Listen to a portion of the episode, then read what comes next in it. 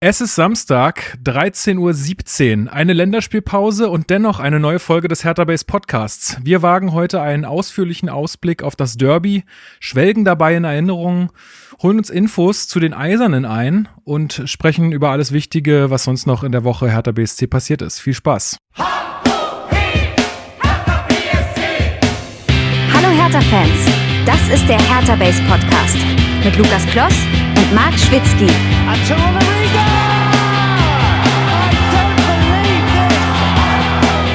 Das habe ich noch nie gesehen. Matuschka kommt jetzt mit dem Schuss, schießt auch ein Tor! Und Tor! Und es steht 2 zu 1. Und Michael Arzt wäre fast noch dran gewesen, aber greift ganz knapp an diesem Ball vorbei. Und da sage ich doch, Matuschka kann das ja eigentlich auch direkt machen. Und jetzt macht das direkt. Das ist jetzt zumindest mal keine so schlechte Freistoßposition. Ramos flüstert da noch was ins Ohr von Ronny. Benatia steht bereit. Aber der Brasilianer wird's machen mit Gewalt und er sitzt von der Bank. Zweites Joker-Tor in diesem Spiel. Knappe vier Minuten nach dem Ausgleich. Die Hertha wieder vorne. Ronny mit Gewalt einfach in die Mitte rein und ja, zumindest muss man darüber reden, Daniel Haas. Der kommt natürlich damit Schmackes, aber ziemlich zentral. Also ganz schuldlos ist er da nicht. Und Sebastian Polter verwandelt gegen Jahrstein. Und der Sportplatz Alte Försterei wird jetzt zum Tollhaus. Durchgang 2 und jetzt nimmt die Berliner Stadtmeisterschaft endlich Fahrt auf. Der Rieder macht ein gutes Spiel im zentralen Mittelfeld. Plattenhardt, Ibisevic. 1-0, 51. Minute. Vedat Ibisevic. Dodi Luke Bacchio. 1 gegen 1 gegen Rafael Gikiewicz. Kein Problem für den Belgier. Die Herthaner sowas von auf Zack im zweiten Durchgang. Die Hertha hat jetzt richtig Bock zu zocken, besonders Kollege Kunja. Erst ein bisschen schlampig, aber dann umso schöner. Das 3 zu 0, 61. Union bricht innerhalb von 10 Minuten komplett auseinander. Sehr untypisch für die Eisernen, diese Dreierwatschen. Selten die Fischertruppe so kopflos und vor allem unsortiert. Boyata mit dem vierten Treffer dieser Partie. Minute 77. Marvin Friedrich wird einfach aus dem Weg geräumt. Das ist die Derby-Geilheit. 4 zu 0 Endstand. Ausrufezeichen. Was eine zweite Halbzeit von der alten Dame. Union hat im Berliner Stadtderby mal überhaupt nichts zu melden. Ingwarzen macht das stark. Avoni 0 zu 1, 20. Minute. Kunja, Mateusz Kunja, Lute, oh, und Pekarik. Ausgleich, 1 zu 1, 51. Minute. Dilrosun gegen Trimmel. Dilrosun und Piontek. Spiel gedreht, 2 zu 1. Dilrosun und das wieder Piontek, 3 zu 1.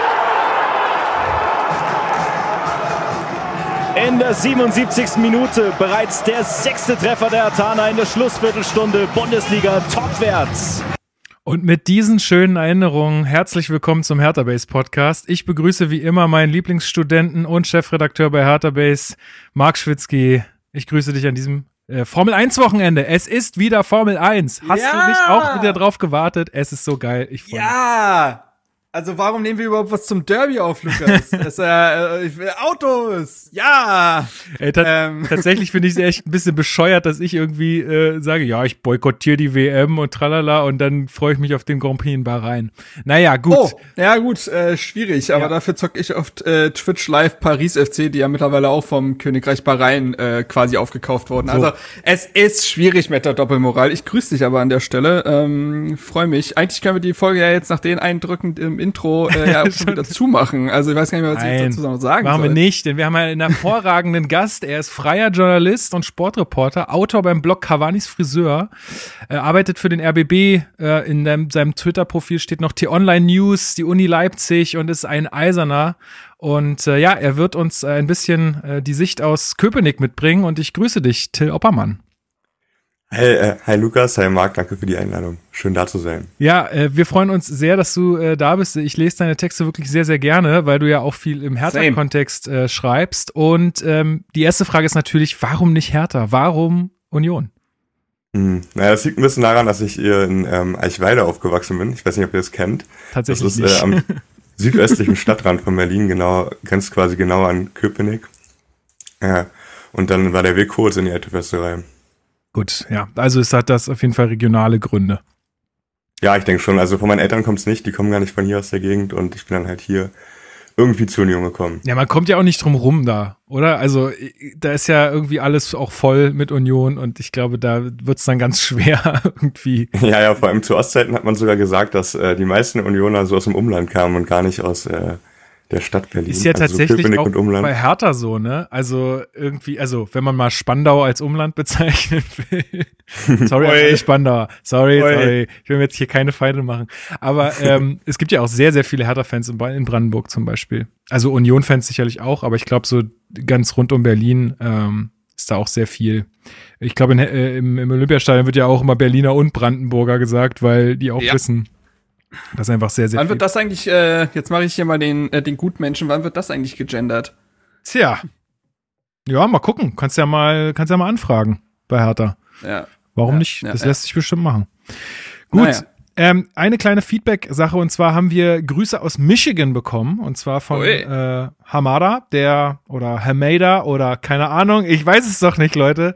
Ähm, er lobt uns auf jeden Fall und wir freuen uns, dass wir auch äh, im, ja so viel in den USA gehört werden. Voll cool. Ähm, schöne Grüße zurück. Und ähm, ja, dann würde ich sagen, kommen wir schnell zu den äh, Hertha-News, damit wir dann aufs Derby blicken können.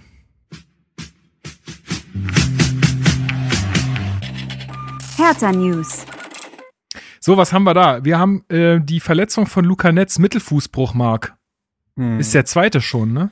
Ist der zweite schon. Es ist zwar nicht kommuniziert worden, ähm, ob es sich um denselben Fuß handelt. Ich würde es aber vermuten, weil man dann ja schon vielleicht so eine Disposition da entwickelt. Ich habe mich sehr klug gerade gefühlt, da merkt man die Jahre, die ich mit einer Medizinstudentin zusammen gewohnt habe.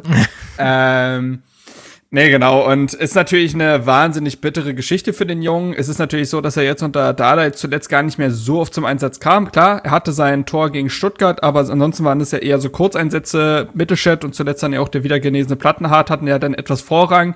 Dennoch, für eine Entwicklung eines jungen Spielers ist das natürlich nie gut, äh, dann über Monate auszufallen.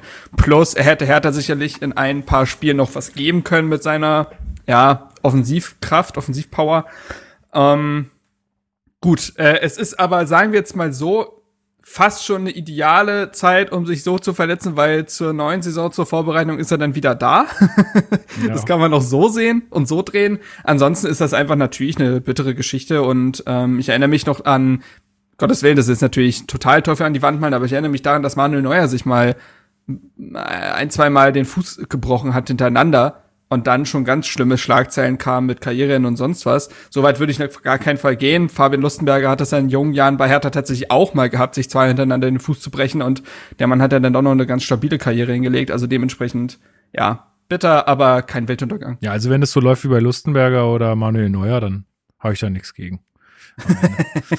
dann äh, kurzer Hinweis auf die neue Hertha-Homepage. Till, hast du dir die mal angeguckt? Ähm ja, ich habe äh, mitbekommen, dass jetzt aktiv um Mitglieder geworben wird und die das Ganze so ein bisschen umstrukturiert haben, ne? Genau, ja, also ich glaube, da wird jetzt sehr, sehr viel Fokus drauf gelegt. Ähm, die neue Hertha. Sie haben jetzt, äh, ja? Sie haben jetzt einen eigenen OTT-Kanal. Und da musste ich erstmal sehr lange googeln, um zu verstehen, was das bedeutet, weil dann kommt richtig viel Marketing, Homepage, SEO, weiß ich nicht was, äh, Quatsch.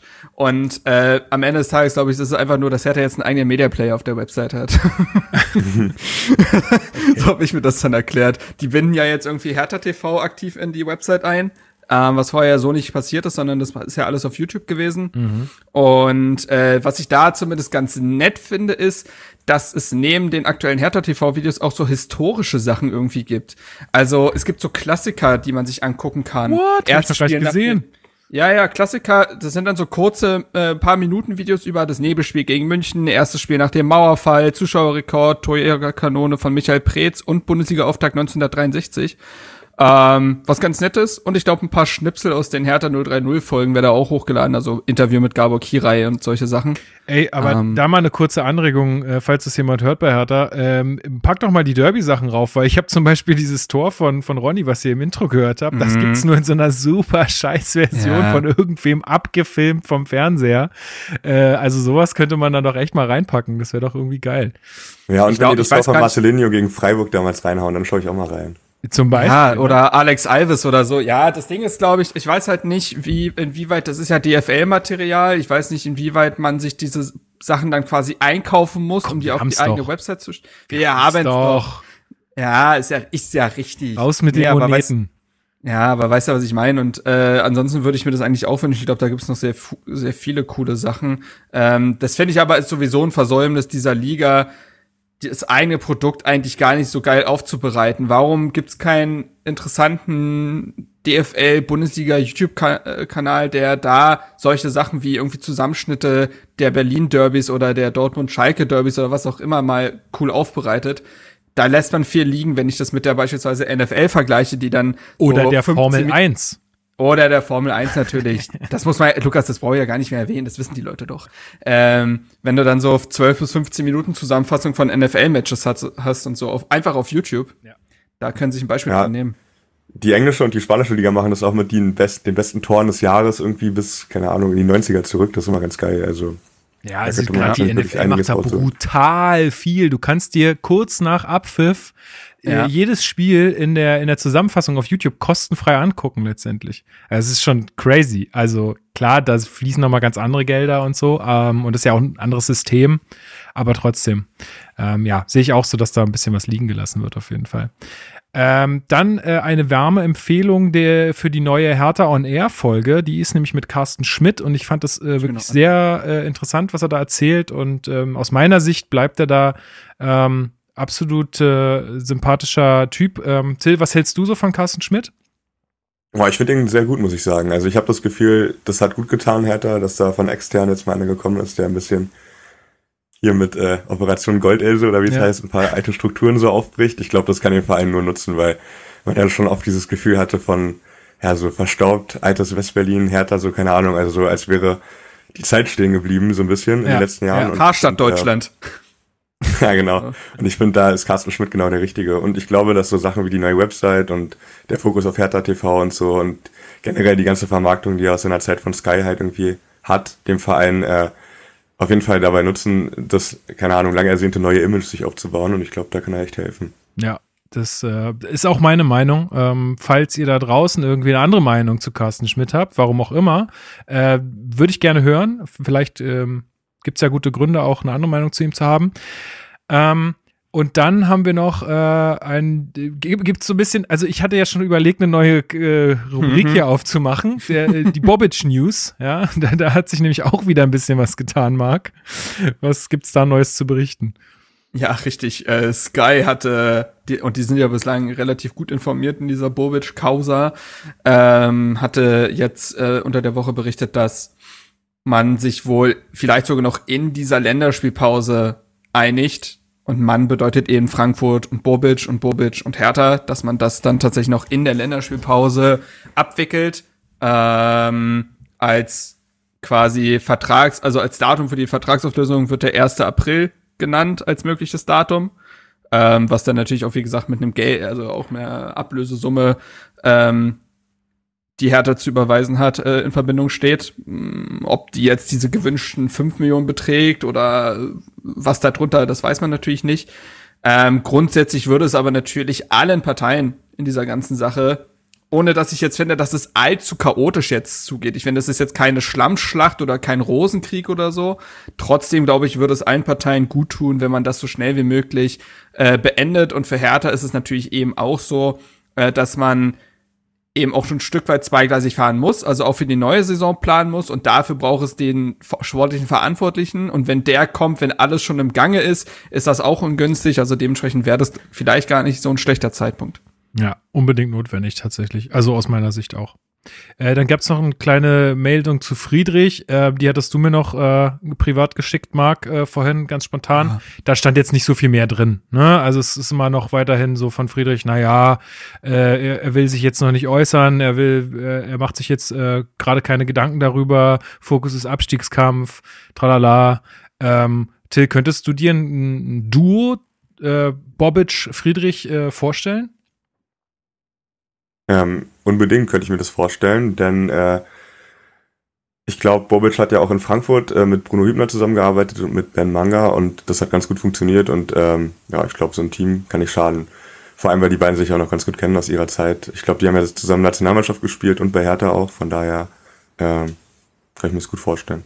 Ja, und vielleicht kann da Friedrich auch noch ein bisschen was lernen. Also der ist ja auch immer, glaube ich, sehr äh, ja, begierig, was so Weiterbildung und so ein Kram angeht. Also vielleicht, ähm, wenn er weiß, da kommt ein sehr erfahrener äh, Mann, dass äh, er ihm auch im Verein halten kann, weil ich bin also sehr positiv angetan von Friedrich äh, und würde mir echt wünschen, dass, dass der uns erhalten bleibt, weil ich finde, der tut dem Verein gerade extrem gut. Ja. Da habe ich gleich mal eine glaube, Frage an euch. Wie seht ihr das mit, ja. äh, mit Bobic? Ähm, meint ihr, der wird genauso erfolgreich arbeiten wie in Frankfurt? Weil ich habe oft das Gefühl, dass wenn so ein Manager aus so einer richtig guten Situation rausgeht, äh, es dann nicht immer zwangsläufig so gut weiterläuft. Also zum Beispiel, ich, ich gucke ganz gerne FC Sevilla aus Spanien und da war der, ist ja Monchi quasi der große Macher. Und der ist ja dann auch mal gegangen nach Rom und da hat es gar nicht funktioniert. Seitdem bin ich da irgendwie so ein bisschen gebrandmarkt. Deshalb äh, würde ich mal eure Meinung da interessieren. Ja, es gibt solche und solche Beispiele, ne? Also ich finde zum Beispiel, dass, ähm, wie heißt der gute Mann, der von Leverkusen nach äh, Hamburg gegangen ist? Bold. Bold. Äh, Jon Jonas Bold. Ich finde, der setzt zum Beispiel seine Arbeit eigentlich ganz gut fort. Ähm, mhm.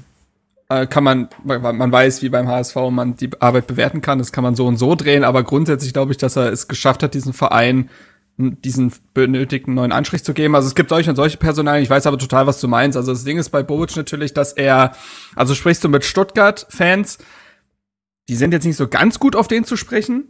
ähm, muss man aber eben auf da sagen, dass es die erste Station für Bobic war und man Menschen auch äh, zugestehen muss, sich weiterzuentwickeln und Fehler zu machen. Und das hat er in der Stuttgart-Zeit offensichtlich gemacht. Da hat, glaube ich, auch kommunikativ viel nicht gestimmt.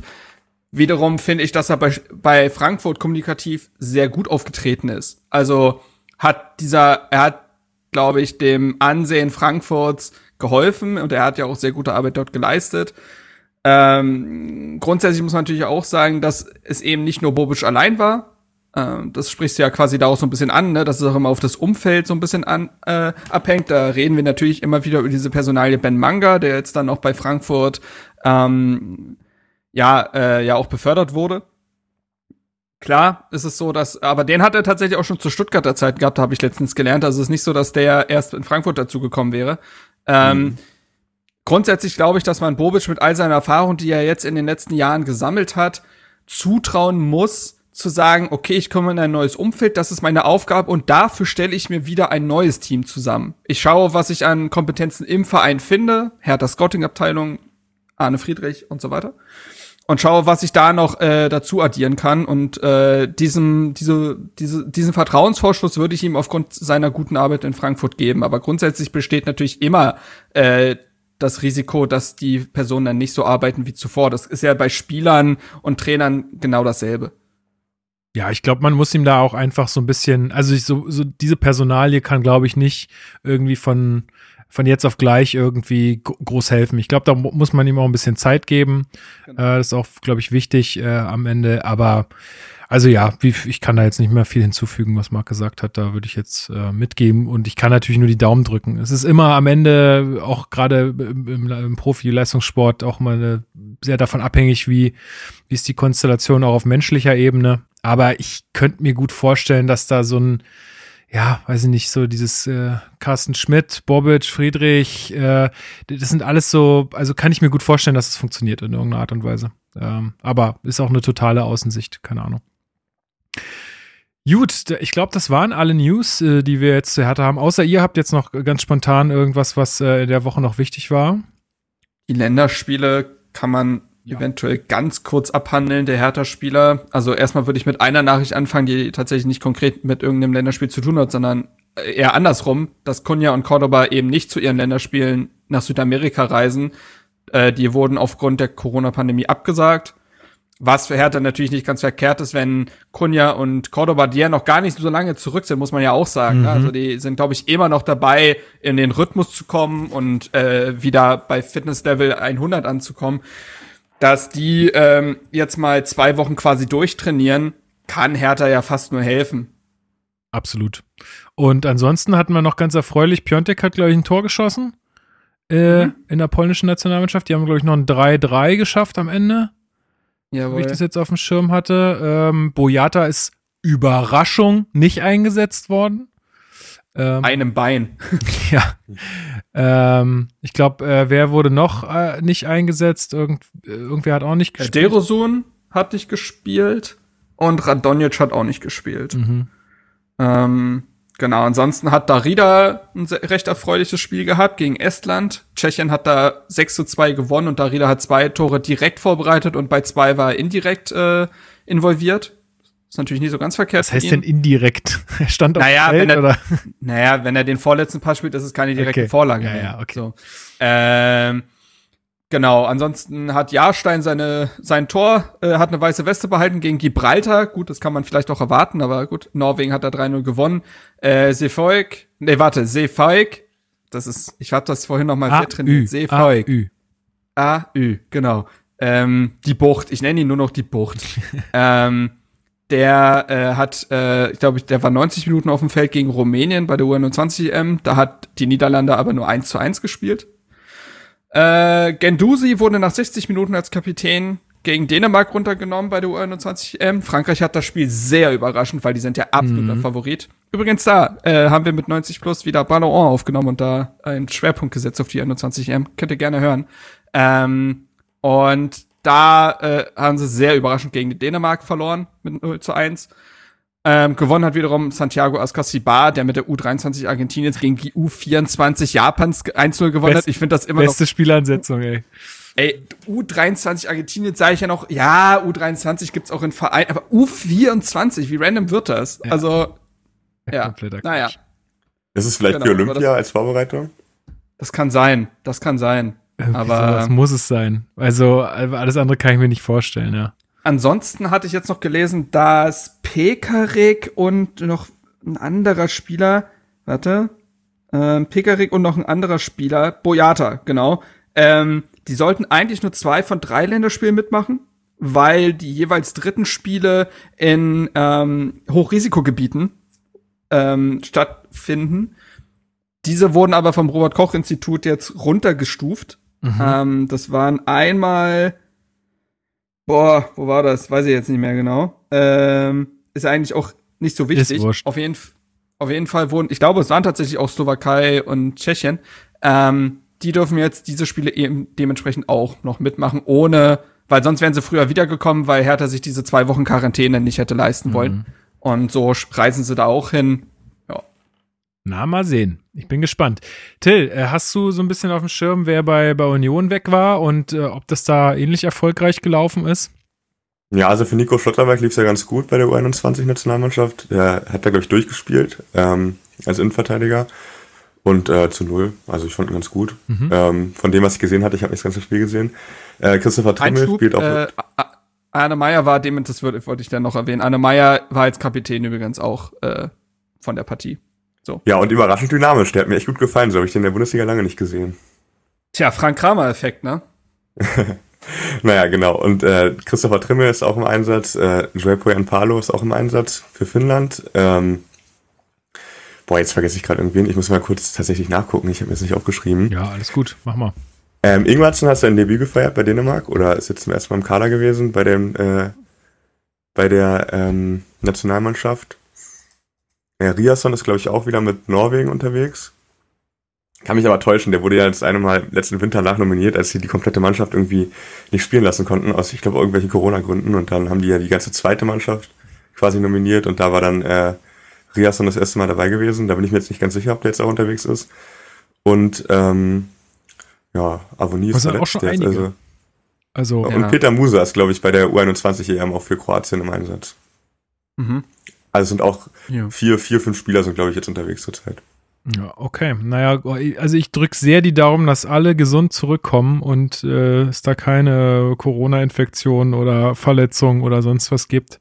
Weil ich halte sehr wenig von diesen ganzen Länderspielen aktuell und ich will einfach nicht, dass, dass dadurch, also, und da bin ich auch fairer Sportsmann, sowohl nicht Union als auch nicht Hertha aus irgendeiner äh, sich da beeinträchtigt wird, weil das wäre irgendwie blöd.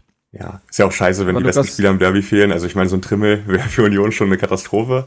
Ich erinnere mich da letztes Jahr, als ähm, äh, Lenz gefehlt hat, glaube ich, im Derby. Ne? Das war ja auch nicht so gut gewesen als Linksverteidiger. Da hat der Reiche dann gespielt.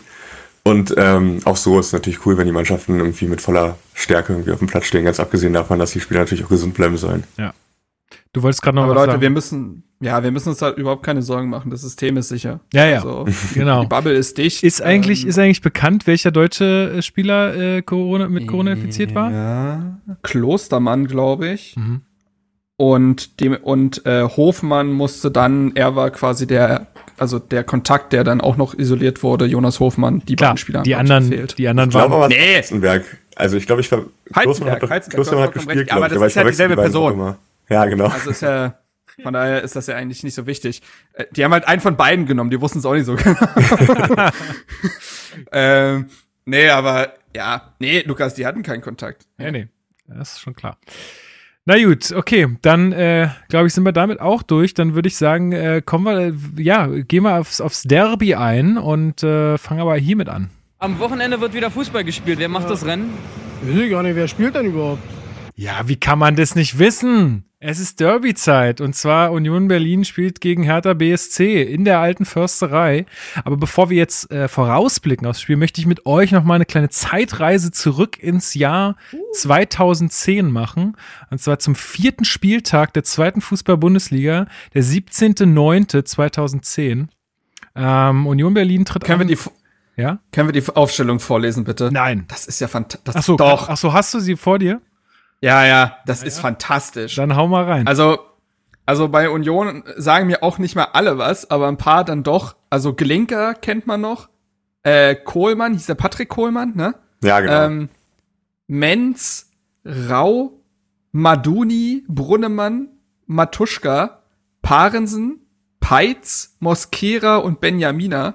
Spielt Benjamina nicht mehr, aber mittlerweile in der U32, äh, U32 von Hertha. Auch interessant. ja, genau. Äh, und bei Hertha, ähm, Arz, Hubnik, Alter. Lel, Mijatovic, ähm, Kobiaschwili, Niemeyer, Domowski, Friend, Raphael, Ramos, Rukavica. Alter, das ist so geil. Also wirklich, das waren Zeiten. Ich, ich kann mich noch ganz genau erinnern, ähm, wo ich dieses Spiel gesehen habe. Denn das war äh, in der Zeit, da war ich ähm, schon in Nürnberg, ähm, wo ich studiert habe. Und ähm, ich hatte irgendwie meinen meinen allerersten Fernseher, den ich mir damals zu Hause gekauft hatte. Also mein Vater hatte da zu der Zeit eine Pendlerwohnung ähm, in Nürnberg, weil der da auch gearbeitet hat. Und ich hatte ihm meinen kleinen Fernseher gegeben. Und es war wirklich so ein, oh, keine Ahnung, das war so ein, ich sag mal, 30 Zentimeter mal 30 Zentimeter großer Fernseher, also wirklich mini klein. Und wir haben da in seiner kleinen Bude gehockt und dieses Derby auf diesem Mini-Fernseher geguckt. Ähm, ich kann mich tatsächlich aber auch wirklich an dieses Spiel nicht mehr so wahnsinnig gut erinnern. Nee. Also ähm, zweite Minute äh, köpft, glaube ich, Niemeyer äh, ein und dann in der 82. ist es Santi Kolk. genau. Ähm, der Das das, einzige Gute, was der bei Union geleistet hat. ja, ey, immerhin. Also, Derbyheld. Immerhin, Ja. genau, Derbyheld. War auch ein geiles Tor, schön aus der Distanz. Das stimmt, das stimmt. Das Tor war schön. Ähm, 18.400 Zuschauer damals. Ähm, die mal mittlerweile, wie viel passen jetzt mittlerweile rein? Ja, 22.500 ungefähr. Also auch nicht. Es ist auch echt kein großes Stadion. Verrückt. Mhm. Ähm, wir geben euch gern ein paar Sitzplätze ab. Also gar kein Problem. Naja, wenn das Verkehrskonzept endlich steht, äh, wonach es jetzt langsam aussieht, dann kann ja gebaut werden und dann wären es 35.000. Echt, ja. Und dann kommt man wie. Äh, in Berlin darf man, in Berlin darf man an einem Stadion bauen? Moment. Ähm, Ja, wenn man es wenn man's selber besitzt, dann darf man das machen. da gab es doch irgendwie Streit mit der Straßenbahn oder irgendwie sowas, ne? Ja, genau. Und der Regio-Bahnhof in Köpenick, ähm, also muss an den Regio-Verkehr angeschlossen werden und äh, Parkplätze sind ja auch ein bisschen mau in äh, der Umgebung da. Deshalb hat sich das jetzt seit Jahren hingezogen. Also die wollten eigentlich schon seit, ich glaube, einem Jahr fertig sein mit dem Umbau, aber jetzt kommt's hoffentlich. Also ich glaube, jetzt ist der Plan bis 24 soll es fertig sein. Naja. Mal sehen. Aber ist ja vielleicht auch äh, für Hertha-Fans gut, dann können mehr Gästefans rein. Ist ja auch, auch nicht schlecht. Ja, also zu dem Spiel kann ich tatsächlich einfach wirklich nicht mehr sagen als das, dass es ein 1-1 war und ich irgendwie glücklich war, dass es dann 1-1 äh, ausgegangen ist. Ich glaube tatsächlich, dass Union sogar äh, am Ende da ein bisschen, ein bisschen besser dastand, so von den Chancen her. Aber so versöhnlich, äh, das, äh, das Derby war dann, war dann okay für mich. Weniger schön war dann der 21. Spieltag. Das war dann im Februar 2011 ähm, das zweite Aufeinandertreffen in der äh, zweiten Fußball-Bundesliga. Äh, und ich weiß noch ganz genau, dass ich äh, meinem Bruder und meinem Vater damals Karten besorgt hatte ähm, für das Spiel.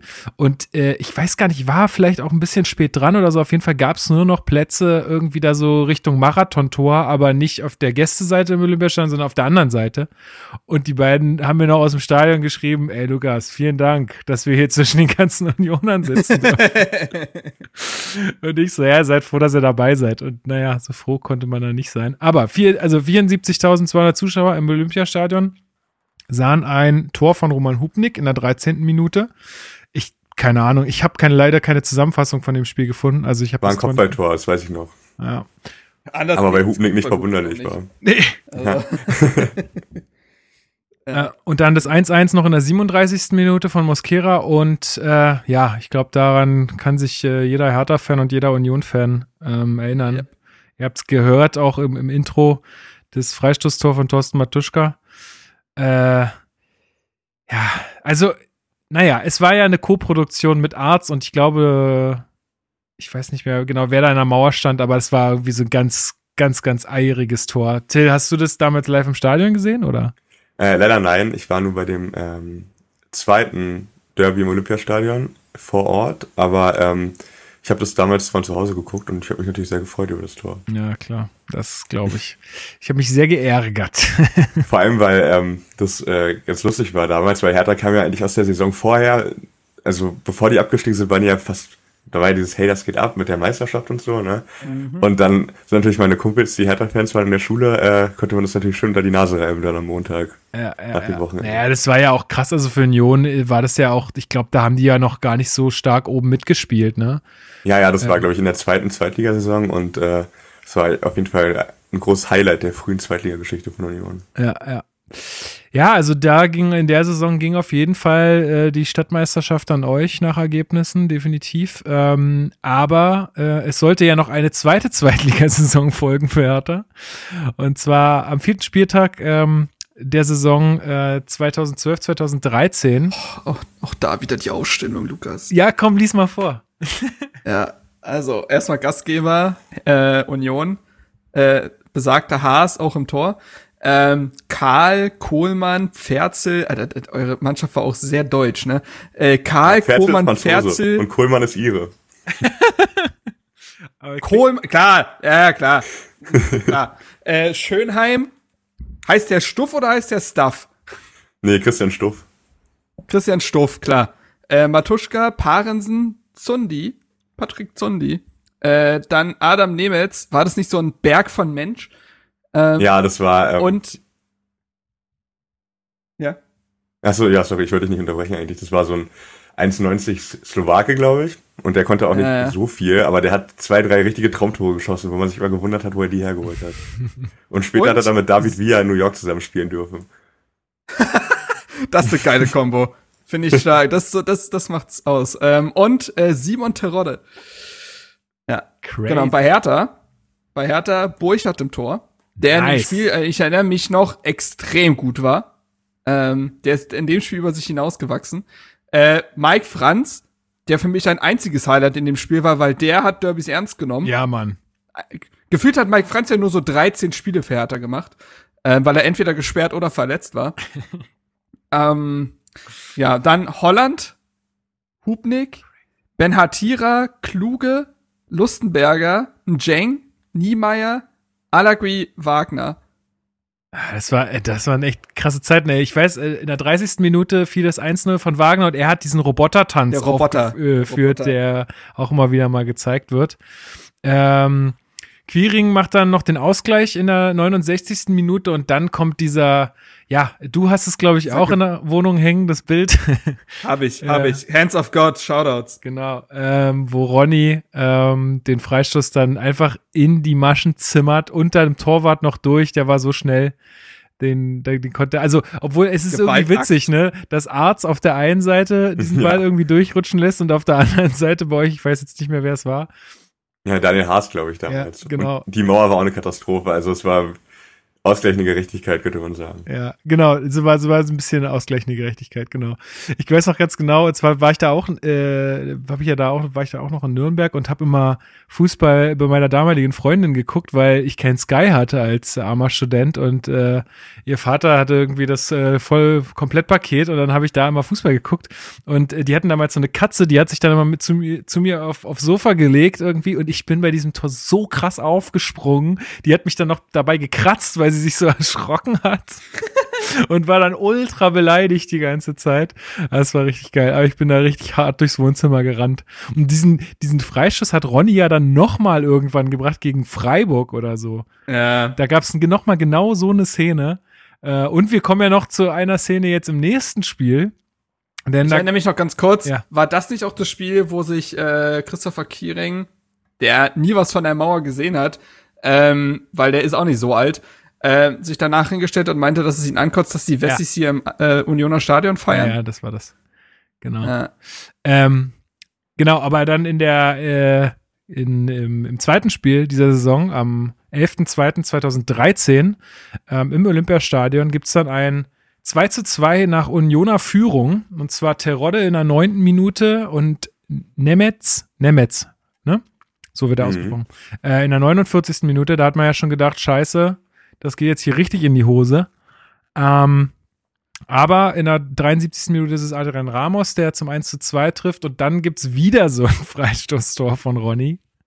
Ähm, der sich dann, ich glaube, war das nicht so, dass er sich danach noch verletzt hat? Ja, beim, beim Jubeln. Jubeln. Ich glaube, den Daumen gebrochen oder so. Er hat sich den Daumen gebrochen, weil er auf die Tatanbahn ist und da lag, glaube ich, Schnee. Ähm, war er im Februar, Anfang Februar. Und äh, da lag Steh und da ist er ausgerutscht und auf den Daumen gefallen. Aber dieser Freistoß war mal wieder ein Gedicht. Das war diese Saison ja auch, wo, also da gab's ja einfach nur Ronny. So, das ja. war ja unfassbar, was der da gemacht hat. Der hatte ja am Ende irgendwie 17 Tore und 12 Vorlagen oder sowas.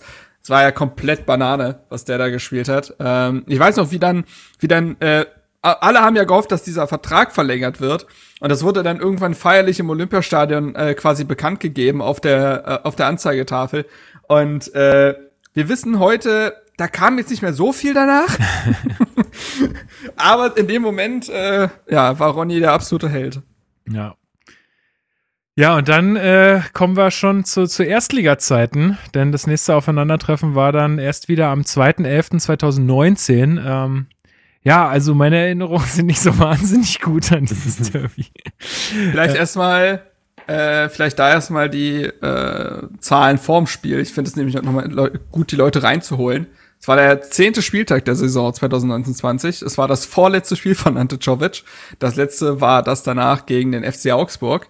Ähm, Hertha hatte zuvor mit 5 zu 4 im DFB-Pokal gegen Dresden gewonnen. Wir erinnern uns. Ah, ja, richtig. Ähm, Torunariga! Exakt genau das. das Ding gewesen, ja. Exakt das und hatte bis zu dem Zeitpunkt äh, aus neun Spielen elf Punkte geholt und war damit Rang elf. Und Union hatte, äh, war siebter, war ja der, also Union ist in dem Jahr aufgestiegen ähm, und hatte sieben Punkte nach äh, den neun Spielen und war auf Rang 14. Ähm, genau, wie, und das war waren quasi die Voraussetzungen. Wie war das so für dich damals, Till? Also hast du wie bist du so an die Sache rangegangen? Weil also mal zum Vergleich, bei uns war es ja so, dass irgendwie die Fans dann auch beim Training waren und dann war riesen martialische Anfeuerungsstimmung und irgendwie, ja, du hast es ja dann auch im Spiel gemerkt, irgendwie Hertha hat, hat diesem Druck von als Favorit nicht so richtig standgehalten. Wie, wie war das bei Union damals? Ja, also da war irgendwie das einzige von den Derbys jetzt, wo ich das Gefühl hatte, dass vorher so richtig Vorfreude in der Stadt war. Ich meine, es ist mit Corona auch schwierig gewesen, aber ähm, ja. da war, war irgendwie schon so ab Saisonstart, vor allem weil das ja auch so früh war, so nach, ja, was habt ihr gesagt, am Zehnter Spieltag, Spieltag ne? Zehnter Spieltag. Ähm, war irgendwie ab dem, ab dem Sieg gegen Dortmund da, nach dem zweiten oder dritten Spieltag zu Hause, äh, war die Vorfreude schon extrem groß. Also die hat sich schon aufgebaut und es war halt auch so eine positive Vorfreude, weil man halt wenig zu verlieren hatte ne? gegen äh, die etwas übermächtige Hertha, wie man dachte, als Aufsteiger. Also ich meine, zu dem Zeitpunkt war jetzt ja auch noch lange nicht gesagt, dass Union am Ende die Klasse hält, von daher war das schon ein großes Highlight. Ja, naja, vor allen Dingen, ja, genau, was hast du zu verlieren? Ne? Am Ende kannst du sagen, naja, also wenn wir verlieren, dann ist es halt der Big City Club sozusagen. Das war ja damals ja, genau. noch kein genau. Thema, aber äh, die haben uns halt besiegt, okay, ist normal. Äh, und wenn du, wenn du gewinnst, auch, auch schön. Also ähm. ja, wobei man sagen muss, also da war schon, also zu, zu Hause gegen Hertha verlieren ist schon ungern halt, ne? Deshalb ja, denke ich. Das hat sich dann schon auch auf die Mannschaft übertragen. Aber die ist auch für genauso Spiele halt äh, letzte Saison wie gemacht gewesen, so. Wo es halt viel um Kampf geht und dann um wenig um Spielerisches und dann halt am Ende da sein, so. Das war genau das, was Union ausgezeichnet hat und Deswegen hat das gut gepasst. Ja, also ich weiß noch, dass äh, das Unions ja auch verdient gehabt hätte, in den ersten fünf Minuten schon in Führung zu gehen. Also es war ja auch ein, also so insgesamt kann man auch sagen, der, also das war kein schönes Spiel, einfach auch aufgrund der, der Rahmenbedingungen, die es da gab, mit dem ganzen Pyrokrampf äh, da und so. Aber ähm, am Ende kann man schon sagen, dass das äh, auch irgendwie verdient war. Also weil ja. hat und ich hatte, hatte. Zu, zu hin, also nichts zustande gebracht und habe nach dem Spiel äh, vor der Waldseite den äh, Eli, wer ist der Eli Mensch von Copa 90, den kennt ihr bestimmt, oder? Der diese Derby Day ja. Videos macht. Ja. Äh, voll besoffen, voll gequatscht, weil der da langgelaufen ist. ähm, nice. Ja, es war, also das Spiel war ja nun wirklich gar kein Highlight, so rein spielerisch gesehen. Also war jetzt kein Augenschmaus oder so für den Zuschauer. Ähm, ja, und dann äh, immerhin gab es Gesprächsstoff, weil ich meine, die in Elva, da sind wahrscheinlich viele Hertha-Fans immer noch nicht drüber hinweg. Also ich fand ihn korrekt, aber andere sagen, ja, das war kein Elfmeter. Mhm. Also ja, das war ja diese Grätsche von Boyata, der der Gentner umgrätscht, nachdem der Schuss schon abgegeben war. Das ja, ist genau. ja quasi das, worauf sich dann bezogen wurde. Äh, Eitekin, der übrigens, äh, es gab keinen besseren Schiedsrichter eigentlich für so ein hitziges Spiel als Dennis Eitekin, äh, den ich als Schiedsrichter sehr schätze mit seiner natürlichen Autorität, weil der Mann einfach sieben Meter groß ist. Ähm, und ja, aber am Ende des Tages hatte den Ernährten sich ja auch nochmal angeguckt, die Szene, hat es dann nicht zurückgenommen, weil es für ihn keine klare Fehlentscheidung war. Ich glaube, wir haben uns damals auch darauf geeinigt, dass das in Ordnung geht in dem Sinne, ja, wenn er nicht äh, halt auch echt übel war. Ne? Also wenn ja. das jetzt ein Foul gewesen wäre, so von wegen, ich stoß dich um oder ich berühre dich halt leicht unten am Fuß und äh, er fällt dann irgendwie nach dem Schuss noch oder so, dann wäre vielleicht meine äh, mein, mein Urteil da auch anders ausgefallen, aber so finde ich auch, ja. kann man den, also es ist halt einfach maximal dumm. Ich glaube auch nicht, dass es am Ende jetzt da an dieser Situation hängt. Klar, das ist am Ende die entscheidende Situation zum Tor, aber das ganze Spiel war einfach unter aller Sau. Ja, das muss man sagen. Also Hertha war Favorit und du hattest zu keiner Sekunde so wirklich das Gefühl, dass sie dieses Spiel gewinnen wollen. Es war sehr ängstlich, es war sehr krampfig, es hatte kein Tempo. Man hat äh, Union irgendwie relativ viel vom Ball gelassen. Union, in, aber das ist in der Prä-Kruse-Zeit gewesen, konnte mit dem Ball noch nicht so viel anfangen, äh, so dass das ein echt sehr zähes und ereignisarmes Spiel war. Ich erinnere mich an eine ganz gute Phase zwischendurch von Hertha. Ich glaube, das war direkt nach der Halbzeitpause. Da kam auch Löwen für den verletzten Schellbrett rein. Da hatte man so ein paar Szenen auch durch Luke Bacchio äh, und Derosun, die ganz brauchbar waren.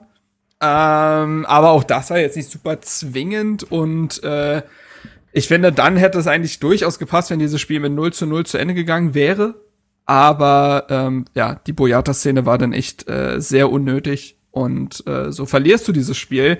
Ich weiß noch, wie Ante Czovic nach dem Spiel wie ein Schluck Wasser auf der Pressekonferenz hing und sehr deutlich irgendwie nach außen gestrahlt hat, wie es gerade, wie es ihm gerade geht. Und klar, als, als der, der lebt härter, der liebt härter, es ist klar, dass ihm das wehtut. Trotzdem war die Außendarstellung Darstellung nicht gut, hat aber auch zum Gesamtbild gepasst. Und da kam ja auch dieser legendäre Satz, weil Union ist dann ja bis auf einen Punkt an Hertha rangekommen. wir ja, aber wir stehen ja immer noch vor Union. also alles gut, Leute. Das hat sich dann geregelt irgendwann. Naja, obwohl, ja, nee, wir sind ja, wir haben, geregelt. aber wir haben ja, glaube ich, haben wir nicht das am, am, Ende sogar abgeschlossen äh, mit besserem Torverhältnis vor mhm. Union? Ja, ich glaube schon. Ja, ja, ich glaube, Hertha war Zehnter und Union, Union war Elfter oder so und dann äh, Punktgleich, hat, ne? hätte, Hertha vier Tore mehr geschossen. Ja, genau. Also. Ja, ganz Berlins Nummer ja. eins. ja. genau. Ja, ja. Ähm, das, ja, also und das äh, war dann das Spiel, was sehr enttäuschend war und glaube ich auch wirklich äh, dann ja auch ein Riesengrund dafür war, warum es dann mit Ante Czovic äh, nicht weitergehen konnte. Und äh, ja, das äh, Spiel dann am 22. Mai, das Rückspiel wurde dann ja unter dem bis dann ja auch viertem Cheftrainer der Saison bestritten. Ich weiß noch, das war ein sehr, sehr schöner Sommertag. Es war sehr warm und ich bin dann mit dem äh, Fahrrad hier aus dem Wedding zu meinen Eltern äh, rausgefahren nach Brandenburg. Ähm, das war einfach echt, also es war ein richtig geiler Tag irgendwie. Du hast auch, also in der, ich habe mir die Zusammenfassung ja auch nochmal angeguckt, die sind alle braun gebrannt ohne Ende. Also es war irgendwie eine richtig schöne, ähm, ja, so, ja, Früh Frühsommer irgendwie. Und äh, das erste Spiel oder eins der ersten Spiele, ich glaube, das erste Spiel war gegen Hoffenheim, wenn ich mich nicht irre. Genau, das war das, das genau. war das zweite Spiel nach Restart. Genau. Das Spiel gegen Hoffenheim hatte Hertha mit 3 zu 0 gewonnen. Äh, erstes Spiel unter Labadia. Ja. Und hat sich da, damals wissen wir noch, das muss man sich mal vorstellen, was damals los war, als sich die Hertha-Spieler gegen Hoffenheim äh, beim Jubeln in den Arm lagen. Ja, ja. Dann war Hertha wieder der Bad Guy Club, weil das natürlich super zu diesem Kalu-Narrativ gepasst hatte. Und ähm, ja, genau. Ich habe jetzt leider beim ersten Spiel nicht die Aufstellung vorgelesen, weil die war auch noch mal äh, interessant. Ähm, weil Hertha da auch noch mit so Spielern gespielt hat wie Grujic und Wolf und Ibišević stand im Sturm und äh, Kalu wurde eingewechselt, Davy Selke auch. Das war auch noch mal eine ganz andere Hertha-Mannschaft irgendwie gefühlt als heute. Ja. Was war denn, Till, was war denn los bei dem 4-0? Also was, was glaubst du, warum Union da so, äh, ich sag mal, in Anführungsstrichen untergegangen ist? Ja, also ich glaube zwei Gründe. Erstens war die, hat die Spannung gefehlt so bei Union in dem Spiel. Also von Anfang an hatte ich irgendwie, die erste Hälfte war ja glaube ich noch 0-0, ne? Und dann nach der Pause sind erst die Tore genau. gefallen. Ähm, also irgendwie hatte ich schon das ganze, die ganze Zeit das Gefühl, die, das Gefühl, dass Hertha irgendwie mal einen Schritt schneller am Ball ist, in den Zweikämpfen ein bisschen wacher war und so. Und also irgendwie die Spannung, die Union sonst hatte, war nicht da. Und was halt auch äh, ein schlimmes Problem war in dem Spiel in meinen Augen war, ähm, dass Lenz halt gefehlt hat und äh, man in der links, äh, linken Abwehr mit Ken Reiche spielen musste gegen Lücke Bacchio, der dann auch zwei, dreimal da ordentlich weggelaufen ist, dem armen Ken Reiche. Und äh, Hertha hat halt irgendwie in dem Spiel genau die Schwächen, die Union hatte in der Aufstellung und so ein bisschen der Statik, da war das Mittelfeld auch immer so ein großes Loch, hat Hertha halt eiskalt ausgespielt. Also es war einfach äh, in meinen Augen ein Sieg von Bruno Labbadia vor allem damals, dass er erkannt, erkannt hat, wo Union da Schwächen hatte in der ersten Hälfte und die dann in der zweiten Hälfte halt optimal ausgenutzt hat. Ja, Tatsache. Ähm, jetzt wollte ich gerade noch irgendwas sagen, jetzt heißt in dem Moment einfach vergessen. Ähm, Tja, ja, mit dem Alter Ach so, nee, genau. Ich wollte sagen, dass ich ja glaube, dass uns einfach diese, dieses leere Stadion einfach wahnsinnig gut getan hat. Ich glaube, dass äh, nach dieser 1 zu 0 Niederlage in der alten Försterei dann diese Wiedergutmachung vor einem vollen Haus, ich glaube, boah, ich weiß nicht, ob das diese Mannschaft äh, gepackt hätte. Ähm, weil die war ja so verunsichert irgendwie auch schon im Hinspiel und äh, die kriegen, die Spieler kriegen das natürlich auch mit, äh, was da für ein äh, ja, was da für ein, für ein Druck auch einfach von außen kommt. Und die, dann zur Corona-Zeit war das einfach nicht so präsent, glaube ich. Da ja, da gab es auch von Union ein paar Zitate von ein paar Spielern, die meinten, äh, also die sind auch im ersten Spiel schon nicht so gut. Also es war gegen Bayern, glaube ich, das erste. Es sah gar nicht so schlecht aus, das Heimspiel. Aber ähm, die Spieler hatten da sich schon vor dem Derby und auch nach dem Derby halt gesagt, dass irgendwie die fehlenden Zuschauer und die neue Situation irgendwie ein bisschen dafür gesorgt hätten, dass in der Mannschaft die Spannung nicht ganz da war. Ja, ich glaube, äh, das waren so gegensätzliche Effekte. Ne? Bei mhm. euch hat es total gefehlt, weil äh, das bei euch äh, den total positiven Effekt hatte. Ich glaube, bei ja, Hertha genau. hatte es in der Phase eher, ähm, hat es eher, glaube ich, äh, den Druck bei den Spielern äh, im negativen Sinne erhöht.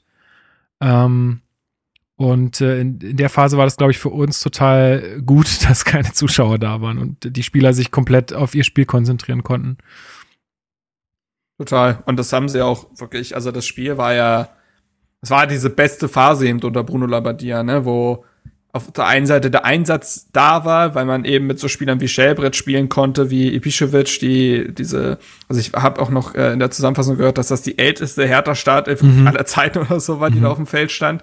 Ähm, da konnte sich auf diese Spieler schützen. Auf der anderen Seite hast du dann echt spielerisch auch sehr viele Highlights setzen können durch einen Luke Bacchio, durch einen Kunja. Ähm, und ja, also das war ja einfach auch fußballerisch einfach richtig gut, was Hertha da gespielt hat. Die haben ja irgendwann wirklich einfach, also es war zum einen äh, gegen der Labadia-Plan eben sehr gut auf, Luke Bacchio da immer wieder gegen Reichel und Parensen äh, ins Laufduell zu schicken, weil das ein absolutes Mismatch war. Und das hat sehr viel Gefahr ständig erzeugt. Du hast gute, sehr, sehr gute Flanken in die Mitte geschlagen. Das, da fällt ja auch das Tor durch Ibišević dann, durch eine Plattenhartflanke. Und Kunja hat ja irgendwann wirklich, das, das, die haben ja irgendwann angefangen zu zaubern. Das siehst du ja beim äh, 3 zu 0. Ähm, mhm. Wieder im Strafraum und plötzlich irgendwie Hacke, Spitze, 1, 2, 3, Fallrückzieher, sonst was passiert. Und den Schlusspunkt setzt ja dann äh, Derek Boyata. Ähm, der hat ja dann, glaube ich, sogar fünf Saisonautore am Ende gehabt oder so. Ähm, und so gewinnst du dieses Spiel 4 zu 0 und das war eigentlich auch verdient, weil wir haben ja drüber gesprochen, Union stand da ja gar nicht so richtig auf dem Feld und Hertha hatte echt Bock und wirkte einigermaßen befreit. Ja. Ja, und dann äh, diese Saison, schon am zehnten Spieltag, ähm, auch wieder das Derby im Olympiastadion. Äh, Labadia und Preetz noch im Amt zu der Zeit. Ähm, ja, und äh, keine Ahnung, ich weiß gar nicht mehr so richtig, was meine Gefühle vor dem Spiel waren. Ähm, ich glaube, bei diesem 1 zu 0 von Avonie hatte ich schon keine Hoffnung mehr, so richtig. Aber ich glaube, die ganz entscheidende Szene, da wirst du mir beipflichten, ist dann äh, die rote Karte. Für ja, Andrich. absolut. Vor allem hat Union ja vorher auch nicht nur das Tor geschossen, sondern auch noch zwei, drei andere gute Chancen gehabt und voll dominiert und dann äh, hat man sich irgendwie selber rausgenommen mit der roten Karte. Ne? Also damit ist die Mannschaft gar nicht klargekommen. Ja, also aber dann natürlich auch von Hertha gut, dass sie das äh, tatsächlich in der zweiten Halbzeit dann auch so ausnutzen. Ich glaube auch ja. da, Labadia, auch da einfach, ja, hat es einfach gut gecoacht in dem Moment und hat mhm. genau die Stell Stellschrauben gedreht, äh, sodass wir dann da noch zu diesem 3 zu 1 Erfolg, also Pekarik mit seinem Tor, äh, legendär im, im Bundesliga-Logo-Style, äh, ja, ja. beide reingewämst weil der gar nicht so doll geschossen war. Das war einfach nur so eine platziert, sehr, platziert. Sehr, sehr komische Schussbewegung. Ähm, und dann zweimal Piontek, einmal mit Mithilfe von den Unionern und äh, dann noch das, äh, oder war das 3-1 das mit der Mithilfe? Ich weiß gar nicht mehr. Nee, das 2-1 war das äh, sehr, sehr abgefälschte. Uh, ja, und dann schießt er noch das 3 also Doppelpack. Ähm, Wobei ich mich erinnere, dass äh, Hertha in der ersten Halbzeit extreme Probleme hatte, dann auch in Überzahl irgendwas zu mhm, kreieren. Mhm, ähm, mhm. Das war dieses typische Labadia-Problem, dass äh, Spieler, dass alle Spieler ständig in die Mitte gezogen haben und Union das Zentrum ja total dicht hatte. Also die haben ja dann, äh, ich glaube, Griesbeck eingewechselt oder so und dann war das da hinten wieder alles dicht. Und Union hat das ja gut verteidigt. Also Hertha kam ja zu keinen zwingenden Chancen. In der zweiten Halbzeit hat, äh, hatte Labadia dann Derosun gebracht und dann quasi das Spiel bereit gemacht und oh Wunder, dann ergeben sich Räume. Ja, das hast du ja, und, hat man ja auch im Intro gehört. Das ist ja zweimal Dilrosun, der den Treffer auch von Piontek, genau. oder die, die beiden Treffer von Piontek einleitet. Exakt, genau. Und äh, gleichzeitig hatte Kunja dann wiederum, dadurch, dass Dilrosun auf dem Platz stand, konnte der auf die Zähne rücken, da wo er sich eben wohlfühlt und so. Und so hat das dann alles zusammengepasst. Es war Glück bei den Treffern dabei beziehungsweise beim 3 zu 1 wiederum nicht. Das hat Piontek dann mit dem Selbstvertrauen aus seinem ersten Tor, also aus 15 Metern, der Schuss, der war schon richtig satt. Also das war schön.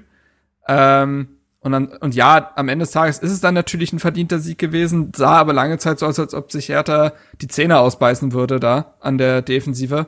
Ähm, und für Union äh, zum einen natürlich die Niederlage, zum anderen die Andrich äh, Sperre und zum anderen aber auch noch äh, Kruse, der sich in dem Spiel ja etwas schwerer verletzt hatte. Das war, da kam echt alles zusammen, glaube ich, für die Eisernen an dem Tag. Und ich habe ja die ganze Zeit drauf gewartet, Till, die, die, ihr müsst doch jetzt endlich mal einbrechen, das kann doch nicht sein. Die haben äh, jetzt nur gegen schlechte Gegner gespielt, aber es lief ja trotzdem irgendwie gut weiter. Ja, danach lief es erst richtig gut. Ne? Also dann kamen ja die Spiele gegen Dortmund und gegen Bayern und äh, und so, gegen Wolfsburg glaube ich auch. Und das war echt ganz ordentlich danach. Vor allem ähm, hat Union halt Kruse einfach ohne, ja, war ohne Qualitätsverlust ist schwierig beim Spieler wie Kruse, aber ohne großen Substanzverlust äh, ersetzt. Mit Ingwertsen zum Beispiel und Teuchert. Also es war schon echt äh, beeindruckend danach. Und ich glaube auch der Grundstein dafür, dass man die Saison halt so komplett sorgenlos ist, weil die Siege danach, nach dem, ähm, nach der Derby-Niederlage, die waren schon sehr, sehr wichtig, dass man gar nicht erst unten reinrutscht. Ja, wie ist denn jetzt Aber, ja. sorry, erzähl. Ja, ich wollte wahrscheinlich genau dieselbe Frage einleiten. Also nur mal jetzt meine Wahrnehmung von etwas außen. Also beruflich verfolge ich Uni ja schon ein bisschen, aber trotzdem bin ich längst nicht so nah dran wie du. Till, äh, meine Wahrnehmung von außen. Letzte Saison Union. Das, was war die Stärken? Man hat höchstens ab, also, also frühestens ab Mittelfeld gepresst. Ansonsten stand man defensiv sehr gut, hat sich auf die Grundtugenden besonnen, ne? verteidigen, zusammen sein, äh, Zusammenhalt, kompakt sein, hat sehr viel über Konter gelöst, über Standardsituationen und eben auch über Sebastian Andersson ähm, der da extrem wichtig war. Anderson ist gegangen, Kruse ist gekommen. Klar, es gab noch andere Transfers wie Robin Knoch und so, aber der herausstechende Transfer war Kruse. Was hat sich denn jetzt unter, äh, was hat sich denn jetzt in, der, in dieser Saison verändert, dass Union so gut ist? Also ich finde, dass sie spielerisch eben sehr viel draus gemacht haben, Kruse zu haben. Ähm, aber welche Tugenden haben sie beispielsweise beibehalten und wie viel hat sich im Spiel wirklich verändert? Also ich würde erstmal auf die, den letzten Teil der Frage eingehen, was sich verändert hat. Da gibt es eine ganz gute Statistik. Äh, Union hat 26 Prozent weniger Drucksituationen, also wo halt Gegnerdruck oder wo die quasi Druck auf den Gegner machen. Und das ähm, kann man halt einfach ganz leicht daraus ableiten, dass letzte Saison halt das Ziel war, den Ball lang nach vorne zu bringen, irgendwie festzumachen in Person von Anderson und dann halt auf die zweiten Bälle direkt nachschieben mit voller Kraft quasi aus dem Mittelfeld raus mit Gentner und Andrich. Und ähm, das machen die jetzt halt nicht mehr, weil ähm, durch weniger lange Bälle und ähm, flacheres Aufwärtsspiel, sage ich mal, durchs Mittelfeld und über die äh, Außenverteidiger äh, oder die Schienenspieler, je nachdem, wie man es nennen will, ähm, hast du halt weniger Ballverluste in der, in der vorderen Zone und äh, musst dann auch weniger nachpressen, nachschieben. Also das hat sich erstmal verändert und ähm, was geblieben ist, ist auf jeden Fall äh, diszipliniertes Verteidigen. Also Union spielt nicht mehr so oft zu Null wie letztes Jahr, aber trotzdem schon einige Partien zu Null gespielt. Ähm, und auch gegen gute Gegner äh, häufig sehr, sehr gute Lösungen gehabt. Äh, zum Beispiel gegen die Bayern oder gegen Dortmund. Und ähm, die Stärke nach Standards, die ist auch geblieben. Und das ist äh, auch eins der Punkte, was Union und Hertha halt dieses Jahr extrem unterscheidet. Äh, also Union hat neun, ich glaube neun Tore mehr als Hertha, habe ich mal nachgeguckt, also 40 zu 31. Und äh, aus dem Spiel heraus haben beide aber 22 und, also Union 22 und Hertha 31, also aus einem ganz offenen Spiel. Und ähm, ja, was halt im Endeffekt dafür sorgt, dass die äh, mehr treffen, sind halt dann Standards, die dann Trimmel ganz gut tritt. Kruse tritt die auch überragend. Ähm, Irgendwas ist ein guter Standardschützer, es sind einige Spieler, die es gut können und die Abläufe passen halt optimal dabei. Ja, das hatte ich in der letzten Folge tatsächlich auch schon gesagt. Ich glaube, dass das in dem Spiel wirklich äh, ein Knackpunkt wird. Ähm, also wie wir es schaffen, diese Standards zu verteidigen und es schaffen, halt auch Standards zu vermeiden. Ähm, ja. Dass wir nicht halt irgendwie in blöden Situationen das Foul ziehen, wo es nicht hingehört. Also das, das wird, glaube ich, eine ganz große Herausforderung. So, aber wie ist denn jetzt gerade so, so die, die Stimmung auch äh, bei euch im Verein? Oder also, weil ich meine, ihr seid relativ safe, glaube ich. Äh, beim Abstieg habt ihr auf keinen Fall was zu tun. Ich glaube, von Europa oder was auch immer, Conference League, wer weiß der Teufel, ähm, glaube ich, redet jetzt auch, also will auch keiner was von bei euch von wissen, so. Aber also, was ist denn jetzt dann der Ansporn irgendwie? Oder wie, wie ist da gerade die Ja, Stimmung? also ich glaube, die Stimmung ist einfach sehr entspannt. Ähm, ich glaube, alle sind zufrieden, dass man jetzt schon die neue Saison planen kann. Runert und Fischer haben ja frühzeitig auch verlängert, also man weiß schon, mit welchem Team man da reingeht, hinterm Team.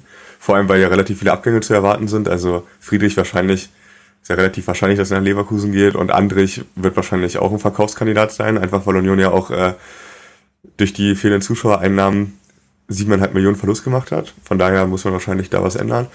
Kann jetzt halt schon voll in die Kaderplanung reingehen und ähm, deshalb ist die Stimmung eigentlich relativ entspannt. Äh, so in Sachen Conference League hat Kruse ja letztens gesagt, er hat da gar keinen Bock drauf und ich glaube, da spricht er auch für ein paar Spieler so. Also die will sich nicht wehren, wenn sie jetzt noch irgendwie in die Europa League einziehen und ich glaube, die sind auch alle äh, so gepolt, dass sie nach dem er Erreichen des ersten Ziels, jetzt des Klassenerhalts, auch äh, sportlich das Beste rausholen wollen.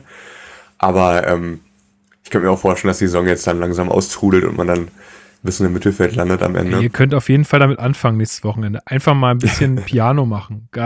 Also hast du ja, davor also ein bisschen Angst, dass, dass, du, dass du die, also weil für Hertha, glaube ich, ist ja jedes Spiel jetzt irgendwie komplett wichtig. Wir brauchen jeden Punkt, den wir kriegen können. Mhm. Ähm, ich glaube, da ist schon eine gewisse Spannung da und die, die wissen jetzt auch alle Bescheid und ich glaube, Pardadei kriegt es da jetzt auch mittlerweile ganz gut hin. Ähm, wie, wie ist es bei Union?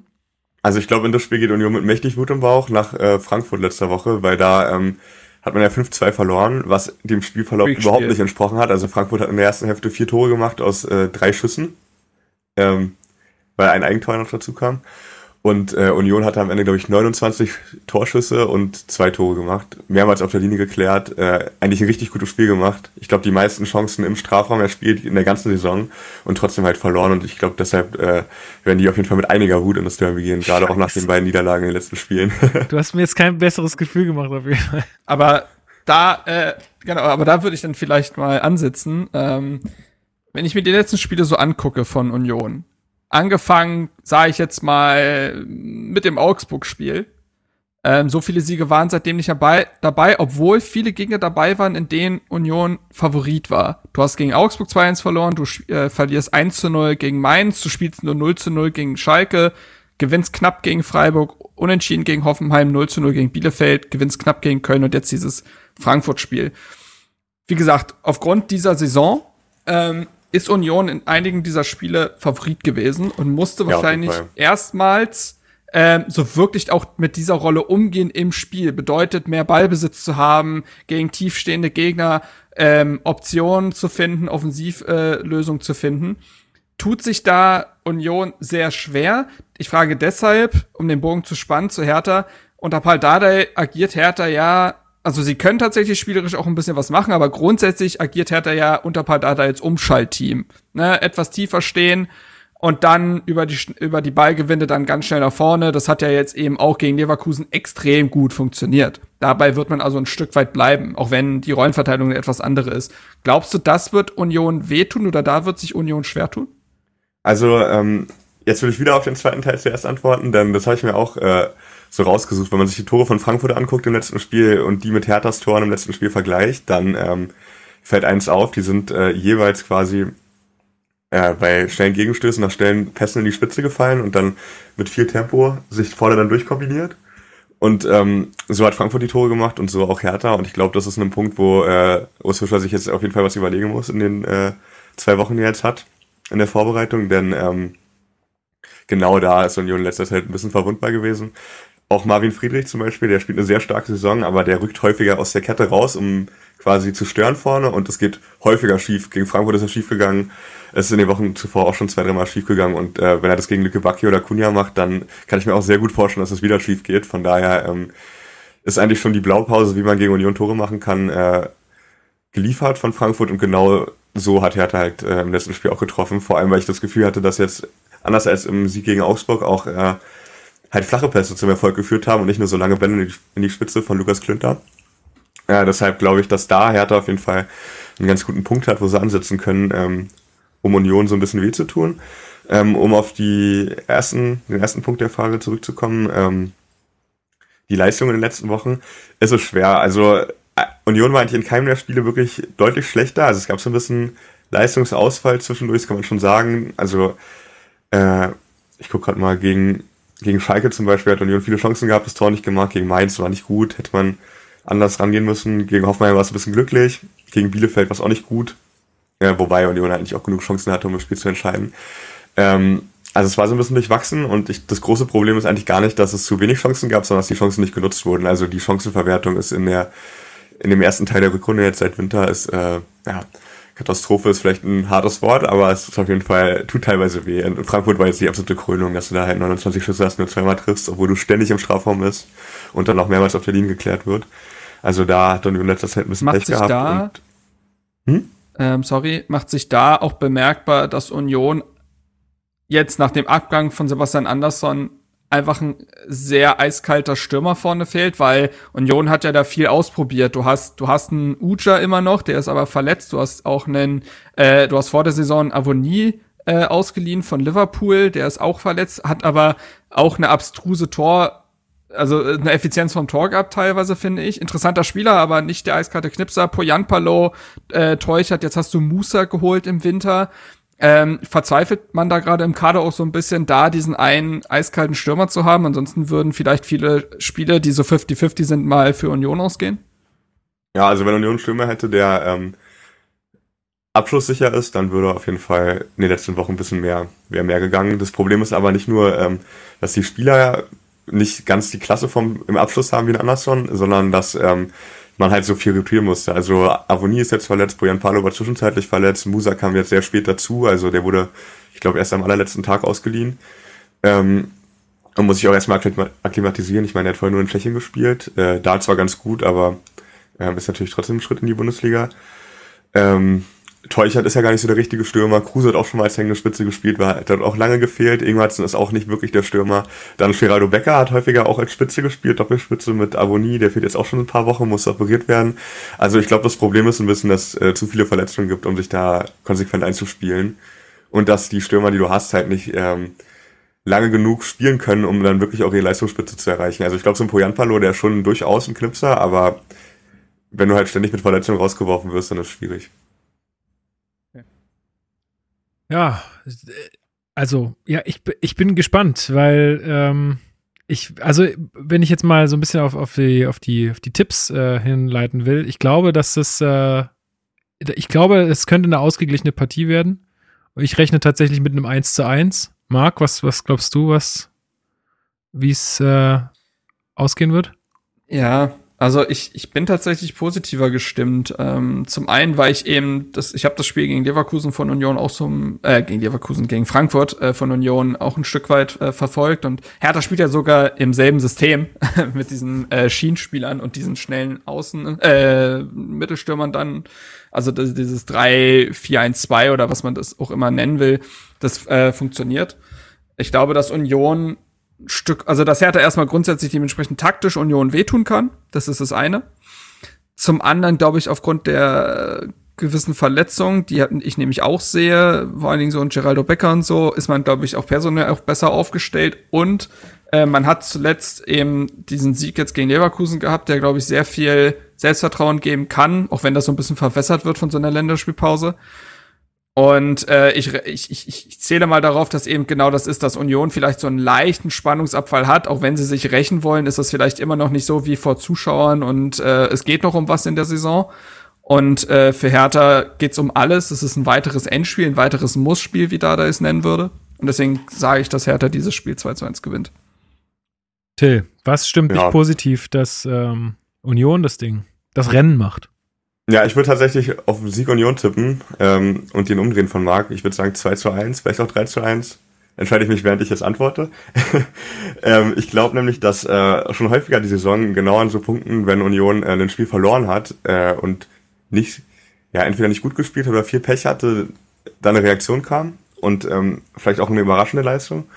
Und ähm, ich glaube, dass halt ganz gut war, dass dieses Frankfurt-Spiel jetzt davor war und man halt genau gesehen hat, wo die Fehler sind, also dass man halt vom Tor einfach mehr äh, Kälte zeigen muss und dass man halt defensiv nicht in die Konter stürzen darf und dass ähm, das eine ganz gute Vorbereitung darauf war, dass man sich jetzt da ordentlich einstellt. Und ähm, ich sehe Union als Mannschaft am Ende einfach stabiler als Hertha. Ähm, und das wird in dem Spiel wichtig sein. Also dass du halt äh, alle Abläufe vernünftig stimmen, wobei da muss man natürlich lassen, er hat die Abwehr extrem stabil gekriegt, aber trotzdem ist ja Hertha immer für einen individuellen Fehler gut und ich glaube, ähm, das äh, wird wehtun. Und was halt auch äh, der Punkt ist, Kruse, der war lange verletzt und hat sich jetzt dann mit Kurzeinsätzen zurückgearbeitet und jetzt gerade in Frankfurt einen Doppelpack gemacht und ist jetzt wieder richtig da. Hat jetzt nochmal zwei Wochen Zeit gehabt. Mhm. Der wird in dem Spiel auch ähm, Bock haben. Ich glaube Deshalb denke ich, dass ähm, Union eigentlich ganz gute Chancen hat, das Spiel für sich zu entscheiden. Ja, wie gesagt, wenn man eure beiden Argumente zusammenschmeißt, kommt man bei einem 1 zu 1 raus, ne? Was ja mein, mein Tipp wäre. es ist ja auch ein Punkt, der Hertha jetzt nicht wehtun würde. Also ein ja. Punkt gegen Union, äh, das würde man ja grundsätzlich mitnehmen. Würde ich äh, Fun Fact jetzt noch relativ zum Ende. Paldada ist ja jetzt seit 24 Jahren in Berlin bei Hertha. Und sowohl als Spieler als auch als Profitrainer hat er bislang noch nie gegen Union Berlin gespielt. Das wird sein erstes Derby auf Profiniveau. Klar, er hat schon die U15 und U16 von Hertha trainiert, da ist es zu Derbys gekommen. Aber in diesem größeren Rahmen, im Bundesliga-Rahmen oder Zweitliga-Rahmen, das ist tatsächlich noch nie passiert. Äh, er war tatsächlich bei dem ersten Derby in der zweiten Liga 2010 war er noch Spieler von Hertha, aber da war er schon Opa der U23, hatte dementsprechend da kein, keine Aktien mehr. Und äh, das ist das, das bedeutet, es gibt ein äh, Dardai, ein, ein erstes Mal für Dardai. Das passiert ja gar nicht mehr so auf dem Hertha-Kontext. Er hat ja eigentlich schon alles erlebt, aber das ist tatsächlich It's the First. Und äh, genau, dementsprechend bin ich da auch sehr gespannt. Ich bin sehr gespannt, ob sich Dardai dahingehend vielleicht auch taktisch noch irgendwas überlegt. Er hat ja auch immer mal ein Ass im Ärmel und kann sich sehr gut auf äh, Gegner einstellen. Und ähm, ja, das, äh, wir müssen eigentlich noch Till kurz darauf vorbereiten, dass er heute Gast ist und sich noch ein äh, Lied überlegen darf, oder Lukas? Ach so, ja. Till, ich weiß nicht, ob du es weißt, aber wir haben eine Hertha BSC ähm, Auswärtsfahrten-Playlist. Also das kannst du am Ende nicht ganz für alle, äh, für alle anderen Auswärtsfahrten nehmen, aber ähm, schon auch vieles davon. Ähm, und äh, jeder Gast, der bei uns hier in der Sendung dabei ist, der darf am Ende der Sendung mal ein Lied da noch raufpacken. Ich würde dich jetzt bitten, davon abzusehen, irgendwie Eisern und Jona raufzuhauen. ähm, aber ähm, ja, Einfach genau. ein Song, den man bei Auswärtsfahrten gut pumpen kann. Genau. Und warum? Also auch noch wichtig, ne? Also nur damit du jetzt schon mal ganz kurz äh, darüber nachdenken kannst. Ansonsten sage ich euch noch, äh, das Spiel findet jetzt am 4.4. um 18 Uhr statt, äh, also am Sonntagabend. Ähm, ist aber trotzdem auf äh, Sky zu sehen, glaube ich, oder? Ist das The Zone wieder? Das muss ich. Nee, das ist Sky, der Termin. Okay, Gott sei Dank. Ähm, genau, das äh, auf jeden Fall dazu. Wir hatten ja Glück, dass es noch stattfindet. Ja, fast, fast hätte uns Berlin da einen Strich durch die Rechnung gemacht die Stadt. Ähm, Wieder oben! Ja, nee, das war ja eine, eine riesengroße Falschmeldung für alle, die es nicht mitbekommen haben. Irgendwie Inforadio äh, hatte irgendwie gemeldet, dass, dass das Spiel abgesagt wird aufgrund dieser Osterruhe, ähm, die angedacht war. Äh, ja, hat sich alles erledigt, ähm, war, äh, ist quasi nur, es gab ja Bestrebungen auch äh, stark von Union, beziehungsweise insgesamt von Berlin ja ähm, so Experimente mit äh, ZuschauerInnen zu machen. Ähm, ich glaube, die BR Volleys haben jetzt ähm, gespielt vor ZuschauerInnen und auch die Philharmoniker haben äh, gespielt. Ähm, und da wäre jetzt Union auch ein, äh, ein Experiment gewesen, sozusagen, wie man mit Testungen auch äh, ja, vor Publikum spielen kann. Das wird jetzt aber auch aufgrund der hohen Inzidenzzahlen und dieser äh, Osterruhe, was auch immer da jetzt gerade ist, äh, nicht stattfinden. Genau, so. Haben wir sonst noch irgendwelche Sachen, die vielleicht spannend wären? Ähm, ja, ich habe noch eine kleine Überraschung für euch, die mir oh. jetzt aber während des ähm, Podcasts erst eingefallen ja, ist. Ja, jetzt hau raus. Jetzt als ich nochmal zurückgedacht habe. Nämlich, Pai Dardai hat schon mal gegen Union gespielt, aber nicht im Pflichtspiel. Äh, und zwar 2009, als die alte Fesserei eingeweiht wurde. Da hat ähm, Union sich ja Hertha als Boah. Testspielgegner eingeladen im Juli. Und ähm, weil Marc vorhin so schön die Ausstellung vorgelesen hat, das ist auch herrlich, wenn ich das hier so sehe. Also Union hat gespielt mit Glinka im Tor. Der hat ja später im Derby noch gespielt, aber dann davor Bempen, Göllert, Schulz, Parensen. Mittelfeld Matuschka, Junger Muhani, äh, Dogan, Gebhardt, auch sehr stark. Und vorne Shahin und Benjamina, Trainer Uwe Neuhaus und Hertha mit Drobny, Piszczek, Arne Friedrich, Rodney. Geil. Janka, Cicero, Dardai, Lucio, Raphael, Max Niku und Arthur Wichniarek, Trainer Lucien Favre. Wichniarek, der Fußballgott. und die Torschütze sind noch ja, ja, da, ist ein, krass. da ist noch ein ganz vergessener Name bei Hertha. Den habe ich sehr gefeiert damals, als er kam. Leider ist nichts draus geworden. Also das 1-0 hat Wichniarek gemacht. Äh, dann gleich Benjamina aus, dann trifft Wichniarek nochmal. Also ich glaube, sein einziges gutes Spiel für Hertha. er ist halt einfach in den richtigen Momenten da. Derby hält. Dann macht Raphael das 3-1, Benjamina macht den Anschluss, dann trifft Domowczycki und den Schlusspunkt für Hertha sitzt äh, Chermiti tatsächlich in der 82. Ah. Minute. Amin Chermiti. Ja, den fand ich mal geil eigentlich, aber leider ist da nichts draus geworden. Und dann trifft noch Schergo Biran für Union zum 3 zu 5, aber war ein ganz munteres Spiel. Scheint so. Stabil. Ansonsten wird Paul Deider wahrscheinlich mal im Rahmen des AOK Tradition Masters da mal irgendwie auf Union äh, ja, getroffen sein, aber ansonsten, ja, ja, lustig. Das hätte ich jetzt gar nicht auf dem Schirm gehabt. Äh, sehr gut, sehr gut. Äh, gut, äh, Till, ich würde sagen, Du musst so langsam, ne? Genau, also, ja, ich aber. Hab, äh, ja, sorry, ja, mach mal, sorry. mach mal, mach mal. Ich habe mir überlegt, das ist ähm, eigentlich ein ganz schönes Lied auch so zum Hören, aber ähm, ich schummel mich da jetzt rein. Ihr meintet ja, ich soll nicht Eisen Union nehmen, aber ich nehme Hey Jude von den Beatles, weil diese Stelle äh, mit diesem Na Na Na häufig auch mal bei Union im Stadion gesungen wird. Ah, okay, okay, okay. Na gut. Ja, aber das lassen wir zu. Hey Jude ist ein mega Song. Also ja, das kann man. Und wir hatten bislang die Beatles, glaube ich, noch gar nicht. Also das ist gut. Das ist kann gut. Man, kann man schon auch mal mit ein paar Pilz im Kopf, kann man das schon auch ganz gut äh, singen. Ähm, Genau, dann würde ich äh, auf jeden Fall alle HörerInnen hier vor den Empfangsgeräten noch bitten, äh, folgt mal Till Oppermann auf Twitter und äh, wo er sonst mhm. noch so zu finden ist. Äh, schaut euch ähm, auf RBB schreibst du hauptsächlich, ne? Ja, genau. Also ich ähm, studiere halt auch noch wie Marc und ähm, schreibe über Fußball hauptsächlich beim RBB. Genau, ähm, schaut euch das mal an, auch im Hertha-Kontext äh, sehr gute Texte, vielleicht auch deshalb, weil man da vielleicht auch nicht so involviert ist oder also ich, ich habe über den Eindruck, du hast da irgendwie einen ganz guten Blick drauf auf die Situation. Ähm, das lohnt sich auf jeden Fall. Ansonsten bist du auch in unserer Nachbesprechung zum Spiel dabei eigentlich? Das hatten wir noch gar nicht abgesprochen, ne? Ja, wenn ihr so fragt, ganz gerne. Wann macht ihr das denn immer? Montag, Montagabend oder Montag später Nachmittag. Ja, das kriegen wir hin. Ist auch der Ostermontag war. Richtig. Alter, da können naja, wir uns ja die Uhrzeit sogar aussuchen. Da haben wir gleich ein Date. Ja, sehr gut. Ja, schön. Dann hören wir dich oh. da auf jeden Fall wieder. Das ist toll. Dann können wir mal gucken, was aus unseren Tipps geworden ist. mhm. äh, genau, ansonsten, ähm, ja, ey, Leute, bleibt alle gesund, ne? Ähm, passt schön auf euch auf, äh, versucht ähm, die Kontakte zu reduzieren. Ähm, und äh, ja, dann hoffen wir mal, dass wir ein schönes Derby äh, ohne irgendwie großartige Verletzungen, äh, rote Karten, was auch immer sehen, sondern einfach ein gutes Fußballspiel. Ähm, was dann am Ende den verdienten, verdienten Sieger Hertha BSC hat. ähm, genau. Und ansonsten, ähm, Marc, danke dir fürs Mitmachen.